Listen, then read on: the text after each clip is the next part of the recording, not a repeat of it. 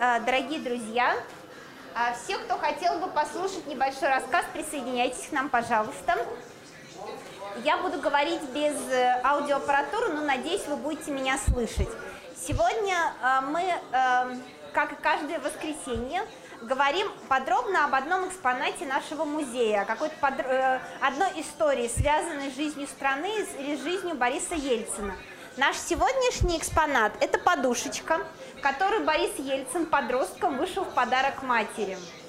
И она э, для нас повод поговорить о том, как жили советские дети, ровесники Бориса Ельцина в 40-е и 50-е годы, а как они осваивали те или иные рукоделия, вместе с рукоделиями гендерные роли, и в целом поговорить о роли рукоделия и ручного труда в советской системе воспитания и в повседневной жизни советского человека. Вот для такого начала я расскажу историю не из жизни Бориса Ельцина, а из своей собственной жизни. А, специально принесла несколько разных экспонатов, который показывает вот некоторую остроту той проблемы, да, который, с которой связана эта подушечка. Вот это нечто, что на языке советской поры все бы угада... Э, называли накидкой на телевизор, и все бы, наверное, угадали, что это такое. А, предмет, который очень сложно представить, да, уже в современной жизни, накидка на телевизор или накидка на компьютер. Вышел в свое время мой папа. Он попал в больницу, Делать ему было особо нечего, и он решил освоить приемы э, вязания крючком. Вышивал, вышивал, вышел. А затем, когда он учился в академии, он представил на выставке поделок учеников. И все знали, и моего папу, и мою маму, тем не менее, ни у кого рука не поднялась подписать это как Соколовский ВБ. Все равно подписали, что накидка на, подуш... Э, на телевизор Соколовская ВБ, потому что очень сложно оказалось внутри а, системы такой традиционной системы распределения гендерных ролей, мужской и женской роли, представить, что наш э, а, э, мастер по вязанию – это мужчина. И поэтому первая история, которую я хотела бы рассказать в связи с этой подушечкой, связана вот с этим распределением гендерных ролей. Э, гендер – это пол на научном языке, но не просто мужской или женский пол, да, а такое представление о поле, за которым закреплены некоторые представления социальной роли. По сути дела, мы говорим о том, что можно девочкам, что можно мальчикам. Борис Ельцин учился в школе в ту пору, когда школы были мужскими и женскими. Как раз когда он перешел э, в старшие классы в школу имени Пушкина в городе Березники, он стал учиться в мальчишечьей школе. И поэтому эта гендерная система тогда, казалось бы, очень обостренно должна была восприниматься. Да? Есть нечто, что должны знать мальчики и усвоить, и есть то, что должны усвоить девочки. Тем не менее, если мы откроем книги, пособия учебные для э, обучения советских школьников ручному труду, мы увидим, что, например, деревянные поделки предлагается делать и девочкам, и мальчикам. Говорится, что э, любой ребенок может выточить деревянную игрушку, э, и любой ребенок может работать в столярной мастерской. То есть э, рав, идея о равенстве полов, она проникала и в этот ручной труд, да, предполагалось, что и то, и другое доступно мальчикам и девочкам. А, хотя во взрослом мире э, представить, что мужчина вяжет, а женщина чинит автомобиль, было сложнее, ребенок в силу своего положения, того, что он взрослеет, обучается, он мог усваивать и то, и другое. Э, в принципе, взрослая культура знает таких мужчин-вышивальщиков, да, огромные отрасли рукоделий а, в течение столетий были закреплены за мужчинами, потому что многие вышивки – это тяжелый физический труд. Например, если вы используете металлическую нить, а, это часто очень большие вышивки, да, если, например, речь о гобеленах, а, вообще какие-то большие произведения. И тогда а, тем, что мы называем женским рукоделием, занимались мужчины. Но и на досуге мужчины любили вязать и вышивать. Например, э, губернатор у Гоголя э, в «Мертвых душах» э, любит вышивку. А Бенедикт Лившиц, один из авангардистов начала 20 века, рассказывал, что когда он служил в армии, он в подарок своему начальнику армейскому вязал носки и э, дарил эти носки. Так что, если мы сперва удивимся, да, почему вышивает мальчик, мы должны вспомнить, что вышивка э, для ребенка, советского ребенка, была э, в каком-то смысле универсальным э, предметом для мальчика и для девочки, тем ремеслом, который тот другой могли бы освоить. Что еще важно? А второй аспект, который для нас будет значим, связан с тем, как вообще ребенок в системе советского воспитания усваивает те или иные нормы. Принесла разные открытки 50-х годов, они э, выпущены чуть позже того времени, когда создавалась эта подушечка, но э, советские открытки в, именно в это десятилетие массово стали издаваться, поэтому просто нет э, других документов, вы можете их посмотреть. Мы видим, да, как дети там заботятся о куклах, как они осваивают э, э, исследования природы, что-то шьют, вышивают или создают модели. То есть э, они все осваивают мир как очень конкретный, да, э, для советской системы воспитания это было очень важно – осваивать э, реальность как очень конкретную в процессе а, таких некоторых трудовых действий, в процессе некоторых испытаний. Например, а, как было устроено изучение природы в 30-е, в 30 и 50-е годы в советской школе. А предполагалось, что а, ребенок должен не просто читать учебник, он должен непосредственно столкнуться с жизнью природы, да, но необходимо организовать для него, например, живой уголок или систему опытов. Когда дети уходили, например, на летние каникулы, то автор учебного пособия, очень популярного в то время Герд, писал, «Э, дети изучают крота, мало кто видел крота, так вот нужно дать такое задание, чтобы ребенок поймал крота, а, поселил его в клетку, некоторое время за ним ухаживал и подробно его рассмотрел. Если вы изучаете, например, насекомых, вот таракана, как дышит таракан, как узнать? Нужно поймать таракана, посадить его в пробирку и понять, чем он дышит, передней или задней части, опытным путем. А, поэтому э, освоение природы э, было устроено таким образом, что вы должны были проводить некоторые эксперименты. Так и с ручным трудом, с тем, что мы называем рукоделиями. Да? Рукоделие – это способ конкретного освоения реальности через вот таких ряд трудовых практик. И все пособия той поры нам показывают, как важно было для ребенка организовать это освоение реальности. При этом рукоделие включали и поливку растений, и э, выращивание картофеля, то есть в зависимости от сложности того или иного процесса, да, в первом классе вы выращивали декоративные цветы, а в четвертом уже картофель, вы осваивали эту реальность э, на уроках труда. А, может быть, более интересна будет такая книга Вожатого, сейчас она э, реставрируется музеем, и в ней можем найти очень много э, полезного, да, что должны были освоить дети. Вот э, предметы, которые они должны были делать, это разные полочки, новогодние игрушки, модели оружия для уроков, которые были посвящены военизированной подготовке, а самолет, ружье они могли смастерить, а, корзину, то есть а, советский ребенок, пионер, должен был быть настолько активен, что а, он должен был осваивать разные аспекты реальности. И вы можете вспомнить свое детство, да, чему вы учились в детстве.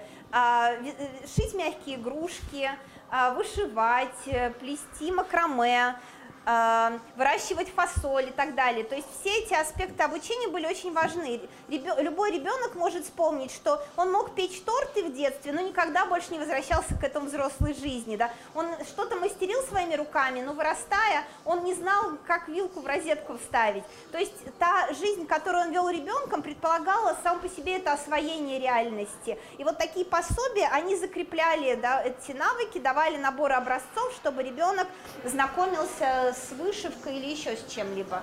А, в этом смысле Борис Ельцин, как советский школьник, он тоже осваивал реальность очень конкретно он э, в каком смысле был вынужден да, э, заниматься таким э, посильным трудом, потому что семья жила небогато, э, семья э, должна была часто добывать себе пропитание, например, косить сено и продавать, да, или ухаживать за козой, которую она держала. Соответственно, он как ребенок с ранних лет был вовлечен в такие трудовые процессы. Более того, его мама вспоминала, что когда родилась его младшая сестра в 1944 году, из роддома ее встречал старший сын, ему было 13, Борис Ельцин.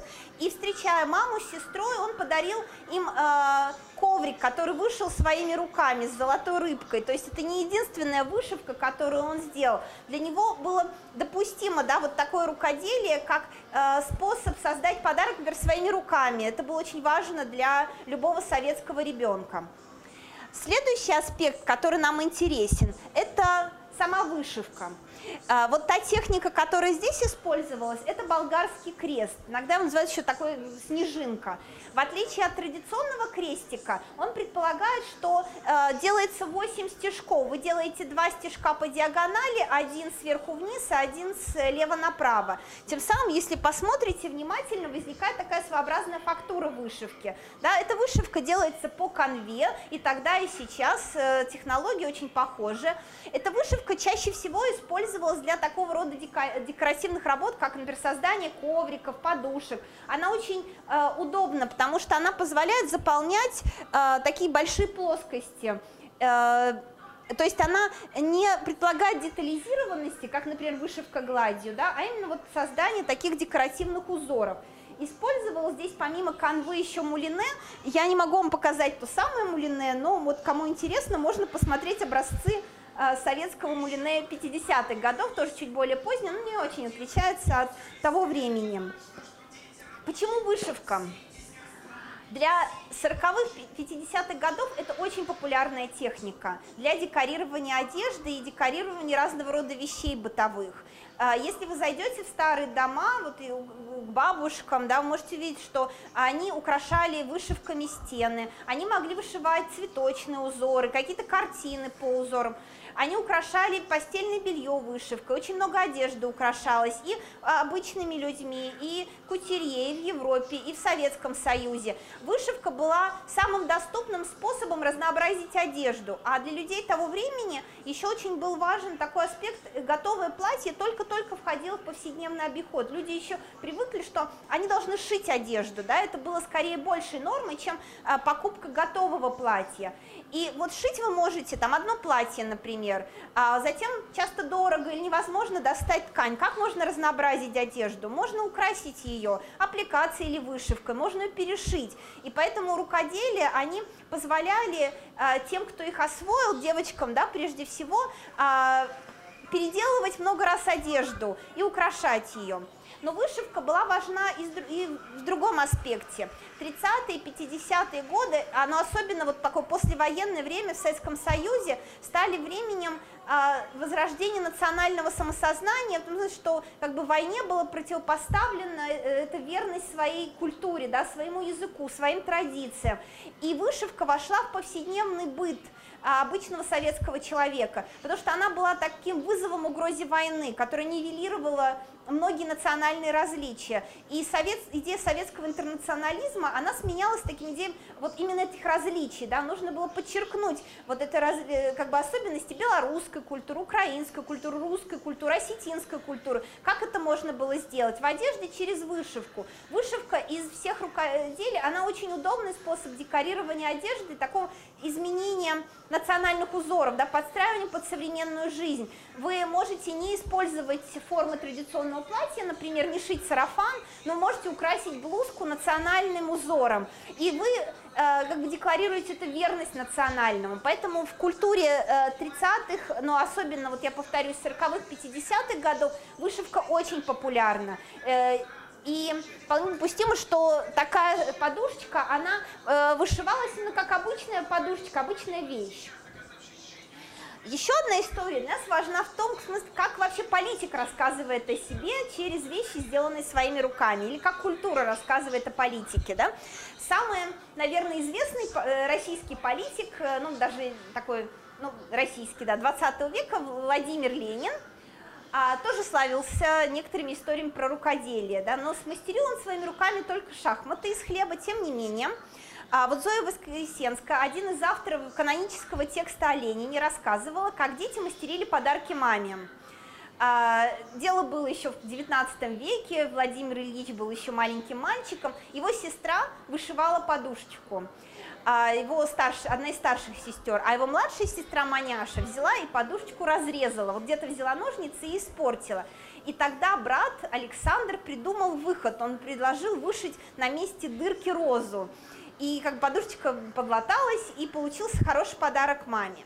Понятно, что для советских школьников чтение, а, ну вот э, Воскресенскую Ельцин не мог читать, потому что э, еще этот текст не был написан, но другие тексты Лениана он мог читать. Вот такое чтение текстов о Ленине, о его семье, о быте семьи, да, и о том, как дети мастерят подарки маме, было очень важно. Оно как бы направляло советских школьников, задавало им некоторые правила поведения, в том числе вот то, как выразить любовь. Ты можешь ее выразить через подарок вещи, сделанные своими руками. Тем более, что там самой идеи карманных денег или чего-то не было тогда. И поэтому в каком-то смысле он ориентировался на героя времени, да, он э, проявлял э, некоторые общие модель поведения с другими своими сверстниками, обращаясь к созданию этого подарка, э, вполне актуального во всех, да, и социальном, и политическом смыслах. Но э, еще один значимый аспект – это то, что это подарок маме.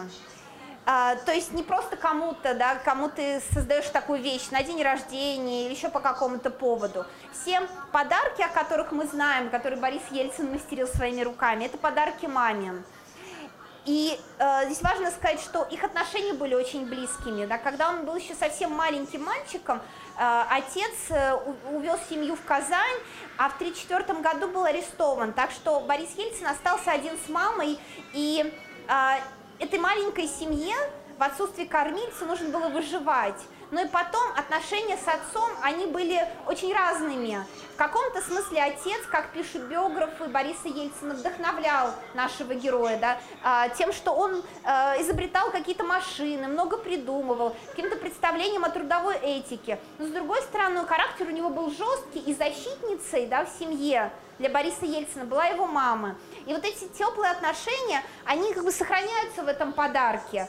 И мы знаем, что вот сама эта история, в которой мы находимся сейчас, это история о смерти матери в очень тяжелый период политической карьеры Бориса Ельцина, когда э, в противостоянии с Верховным Советом весной 93 -го года достигает некоторого пика, одного из пиков, да, события осени 93 -го года, они будут еще более серьезны, умирает его мама.